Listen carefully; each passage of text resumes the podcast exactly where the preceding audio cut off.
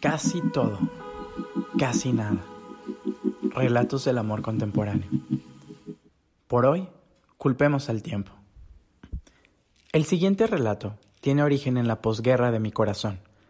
En esos escenarios, en los que los aviones enemigos se han ido y las tropas rivales van en retirada, no sin antes haber dejado muerte y tragedia a su paso. La población devastada era yo. Eran mis nervios, mis entrañas, mi corazón, mi amor propio. Todo yo había quedado en ruinas. Y claro, yo también había enviado a mi ejército a destruir tierras lejanas. Venía de una guerra mutua, en la que los dos salimos perdiendo y más. Venía de una dinámica a la que por practicidad, simple y llanamente, catalogaré de tóxica. Aunque probablemente estoy siendo generoso, y me quede corto. Allí hubo de todo chantaje, manipulación, gritos, violencia verbal, llanto, amor pasional, abuso y aquellas cosas que podrían imaginarse en la pesadilla más atroz que pudiesen tener como noviazgo. Ambos nos queríamos mucho, y como él me dijo antes de irse, éramos tú y yo contra el mundo, no tú y yo contra el otro. Y todo terminó. Decir que aquella experiencia me dejó con el corazón roto es poco. Algo mucho más profundo se rompió dentro de mí, para nunca tomar su forma original otra vez, y una parte de mí lo agradece. Tenía un mes desde aquella vivencia. Habían sido seis meses de toda aquella mierda para ambos, y nadie me dijo que tomaría un verano y al menos la mitad del año que estaría fuera para reparar todo aquello es que cuando uno no se conoce y tampoco está dispuesto a hacerlo, o mínimo a escucharse, puede hacer del tiempo la cosa más insignificante. Con tan solo cuatro semanas de distancia de aquella experiencia, decidí que era momento de intentar algo. Total, yo regresaría en pocos días a mi ciudad y de ahí me iría todo un año de intercambio. Era una estrategia perfecta, sentía que me daba el permiso de aventurarme a lo desconocido. Y fue en un musical. Él hacía el papel de alguien mayor, y le quedaba muy bien. Yo no tenía tan buen lugar, por lo que no alcanzaba a ver más que atisbos de sus facciones en el escenario. Nada a detalle, pero no importaba. Con lo que las luces alcanzaban a dibujar en su rostro, era suficiente para deducir que de cerca seguramente sería aún más guapo. Terminó la obra y fui invitado a celebrar con el casting. Fuimos a cenar tacos. Y lo que es la vida, terminé sentado junto a él. Yo estaba bastante nervioso. Resulta que sí era muy guapo, y eso me intimidaba a niveles que no logré imaginarme. Tenía un aire muy auténtico, era directo, jovial, gracioso y carismático. No les voy a mentir, él no era precisamente lo que diría mi tipo, de aquellos tiempos en los que aún tenía un tipo, donde medía el valor de las personas por su físico, y mis complejos hacían que exigiese de los demás lo que yo sentía que no tenía o que tanto trabajo me había costado conseguir, lo cual terminaba en prohibirme a mí mismo que me gustara alguien porque tal vez no tenía el cuerpo como yo o que no fuese tan o más guapo que yo. Yo estaba enfermo de superficialidad. Él era un chico muy diferente en todo sentido, tanto física como mentalmente, y es que todo aquello se desprendió de una conversación que tuve con un amigo. Un día, mi amigo, harto de ver mis pobres decisiones en cuanto a prospectos, terminó cuestionándome por qué siempre me sentía ciegamente atraído por sociópatas, guapos y manipuladores.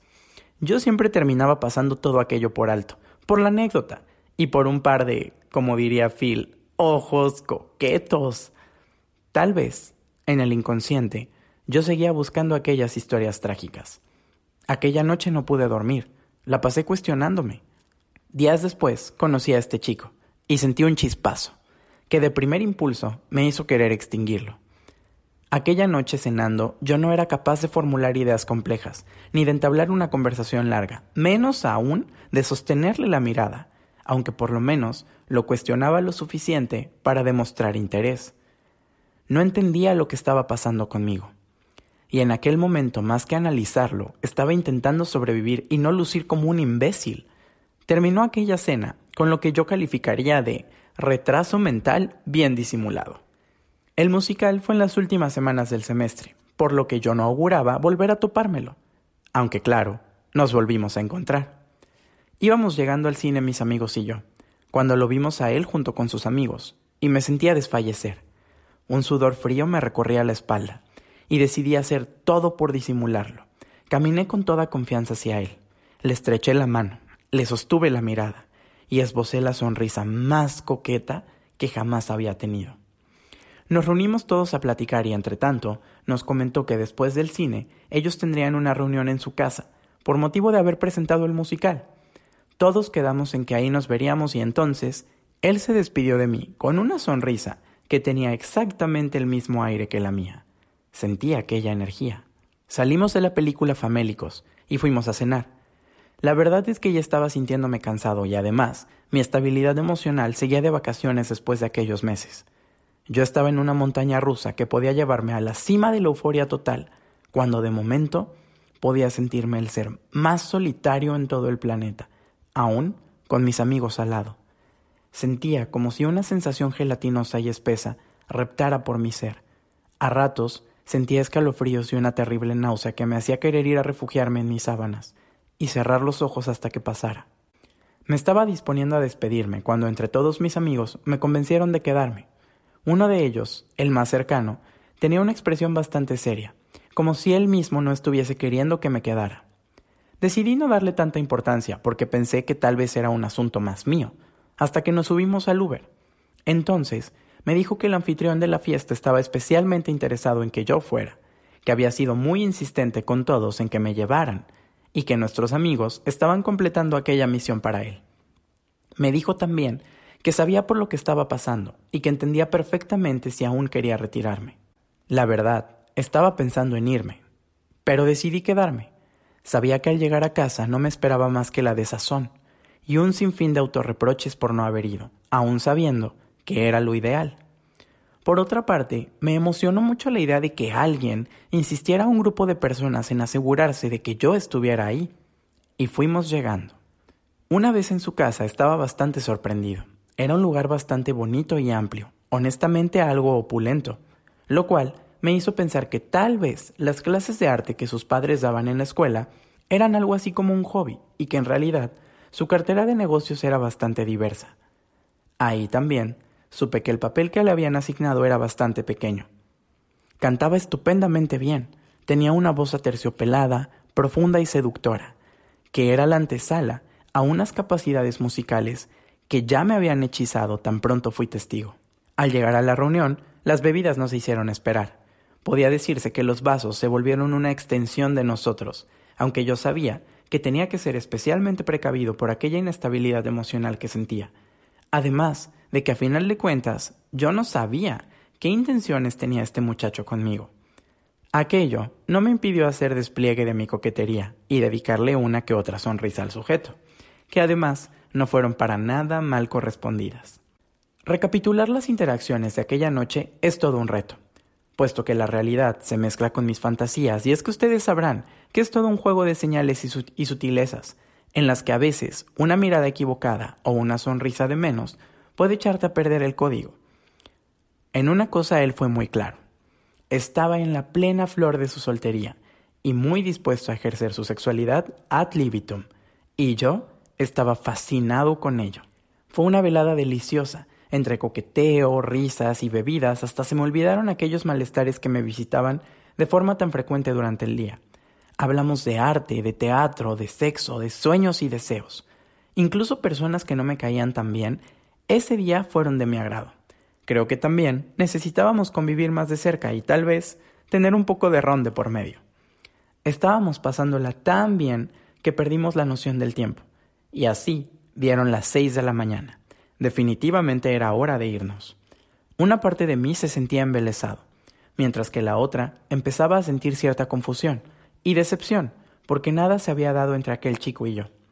A pesar de las sonrisas, los comentarios sugerentes y aquellas pláticas intensas, porque cabe aclarar, yo ya no era el imbécil de los tacos, resultaba que terminaría en una despedida indefinida. Me había gustado mucho platicar con él, y yo estaba dispuesto a hacer un movimiento más, aunque no frente a todos. Esperaría a la despedida para decirle que me quedaba poco tiempo en la ciudad, pero que me gustaría salir a tomar un café con él. Esperé a que todos empezaran a pedir sus Ubers, pero para nuestra sorpresa, no había nada disponible, nada en kilómetros a la redonda. Al parecer, nadie viajaba a las seis de la mañana en domingo. Empezamos a plantearnos otras estrategias, mientras que él recogía todo en la sala y lo llevaba a la cocina. Tengo que admitir que me sorprendí de la mala educación de todos, cuando vi que no fueron capaces ni de llevar su vaso. Pero aproveché eso para ser el único a solas con él. Le empecé a ayudar a recoger y él esbozó una sonrisa, dándome las gracias por mi amabilidad. Le dije que no era nada y sentí como me ruborizaba. De camino a la cocina el estómago me vibraba, sentía náuseas y me faltaba el aire. Ahí estaba él, de espaldas, acomodando todo en la barra. Yo no tenía idea de cuál sería la primera palabra que saldría de mi boca, aunque en mi mente lo hubiese ensayado tantas veces. De pronto, voltea y me da su teléfono. Bajo la mirada a la pantalla y escrita encuentro la siguiente frase. Por favor, no te vayas. Quédate a dormir. Lo que siguió. Perplejo, levanto la mirada hacia él.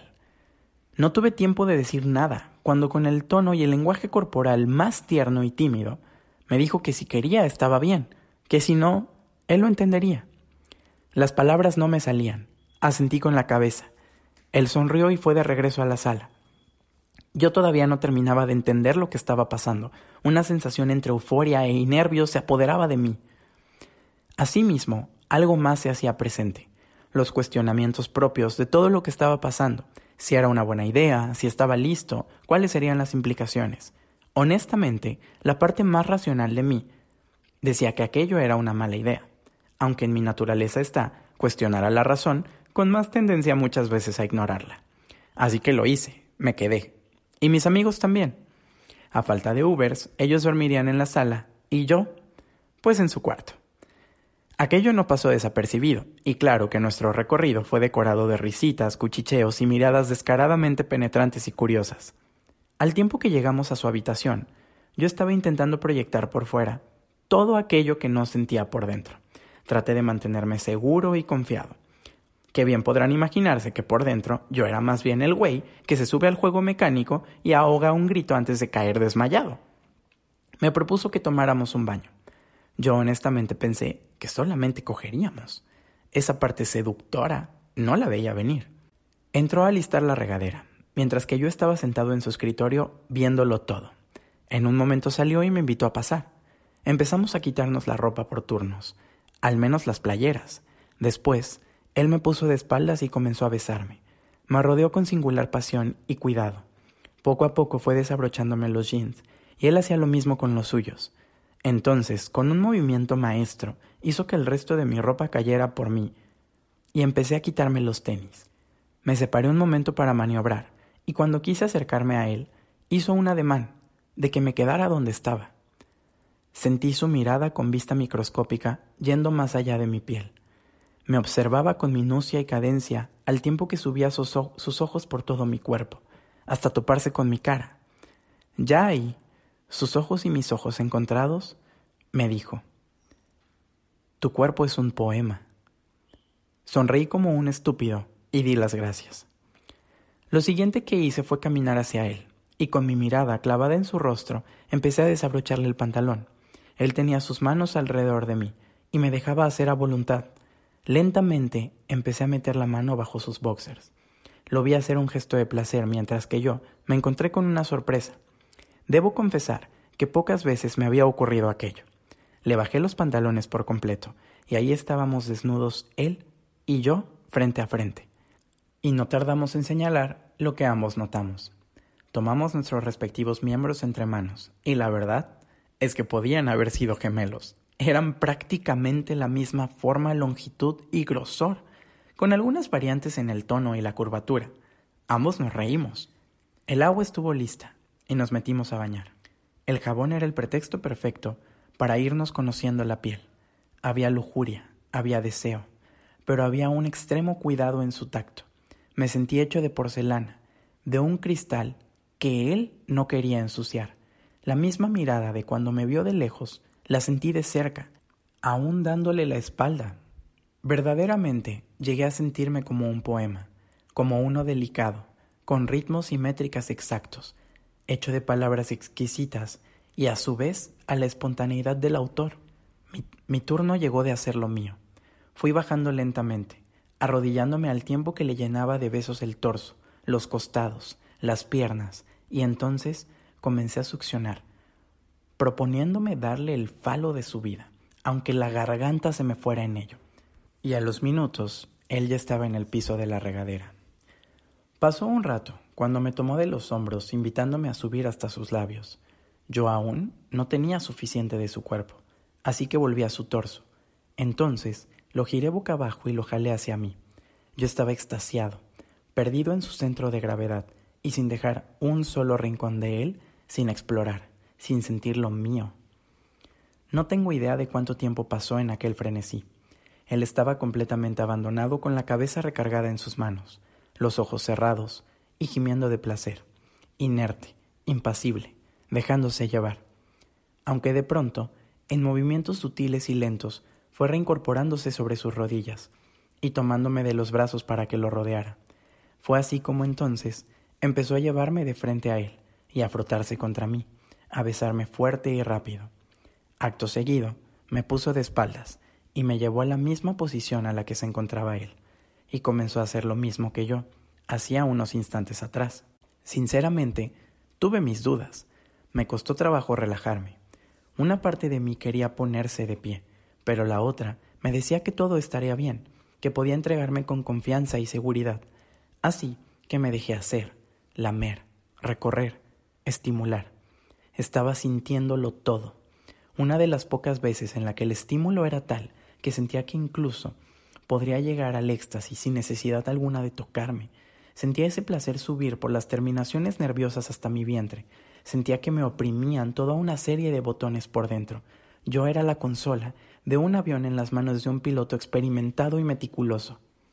El agua seguía cayendo sobre nosotros, y era un placer y una relajación tal que por un momento creí que me dormiría, al menos con una gran sonrisa. Entonces me di cuenta de que aún faltaba mucho por hacer con él, y no era el momento de relajarme por completo. Quería sentir más, mucho más, así que me reincorporé y fui levantándome de espaldas a él. Mientras él seguía mis movimientos, volteé a verlo y le pregunté si era momento de salir del baño. Honestamente, amén de todo lo que hicimos ahí adentro, me tenía preocupado la cantidad de agua que desperdiciamos y que nuestros cuerpos eran básicamente dos pasas de tamaño humano. Cerramos la regadera y él jaló una toalla.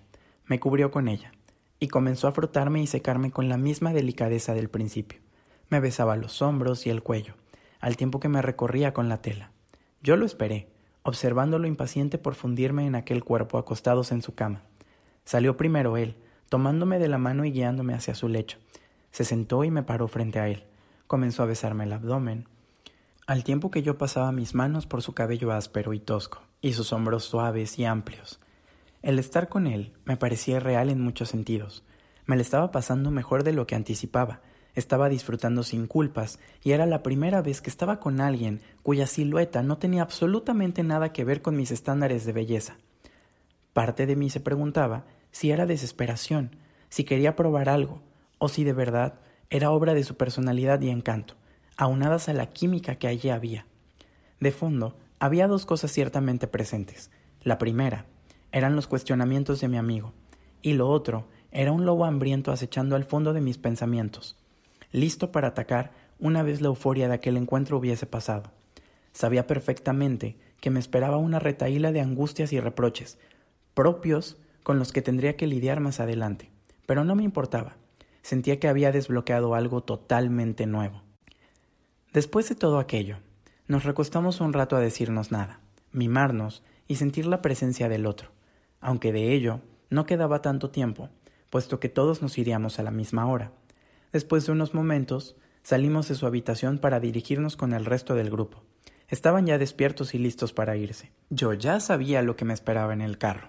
Y sí, una vez llegado el Uber subimos y las preguntas no se hicieron esperar. Todos tenían un tono entre morbo, intriga y fascinación.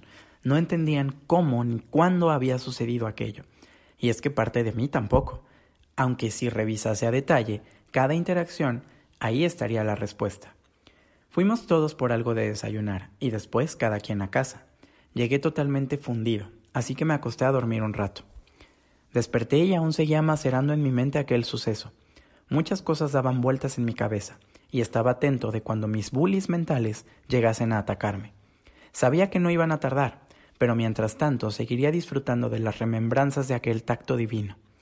Pasada una hora tenía un mensaje de él diciéndome que le había pasado genial y que le gustaría repetirlo, cosa a la que también le dije que sí.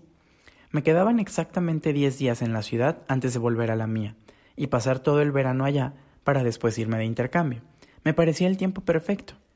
Nos vimos cada uno de esos días. Íbamos al cine, a cenar, nos juntábamos en la casa del otro o bien simplemente aprovechábamos nuestros ratos en la escuela, aunque invariablemente nuestros encuentros terminaban en algo físico, que si son lo suficientemente abiertos, ustedes se unirán a mí diciendo que aquello era sexo, aun incluso sin que uno de los dos llegase al orgasmo o la penetración. Eran encuentros de lo más eróticos, jugábamos con todas las partes del cuerpo disponibles a nuestros dedos y yo me entregaba con una vulnerabilidad que no sabía que podría revivir tan pronto. Lloré dos ocasiones. La primera, escuchando Fix You, una canción con la que había llegado a mi ex y que removía muchas cosas en mí. Aquella vez, él estaba besándome el cuello y no dijo nada. Solo dejó de besarme y me abrazó fuertemente, dejándome estar, acariciándome. La segunda vez, yo estaba de espaldas a él, mientras él me recorría el cuerpo con la boca. Derramé lágrimas de placer y de rabia. Lancé un reproche mental al universo, diciendo que no era tan difícil respetarme aún con la guardia baja, que aquella penetración sin mi consentimiento en aquella relación no había sido imposible de evitar. Ahí estaba de espaldas a otro hombre, uno que apenas conocía, y estaba respetándome. Él no me vio llorar, y mis sollozos se convertían rápidamente en gemidos. Por otro lado, los ratos que no estaba con él, un sentimiento de culpa junto con un conflicto interno me invadían. Me cuestionaba por qué estaba haciendo todo aquello, si estaba bien, si es que acaso lo estaba utilizando, si habría consecuencias, cómo quedaría mi imagen, si él sufriría. Múltiples veces tuve conversaciones con respecto a lo que podría esperar de mí, que era prácticamente nada.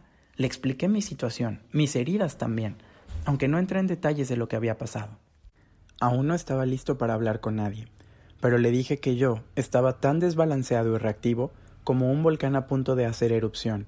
A él no le importó nada de ello, aunque intenté alejarlo un par de veces. Me argumentaba que él ya estaba grande y tomaba sus propias decisiones. Me decía que si de nuestra interacción él terminaba con una herida, habría valido la pena. Estaba sorprendido y a la vez asustado, aunque no puedo negar que me sentí valioso y halagado. Aquella experiencia fue una mezcla entre tormento, culpa, placer, sosiego, ternura.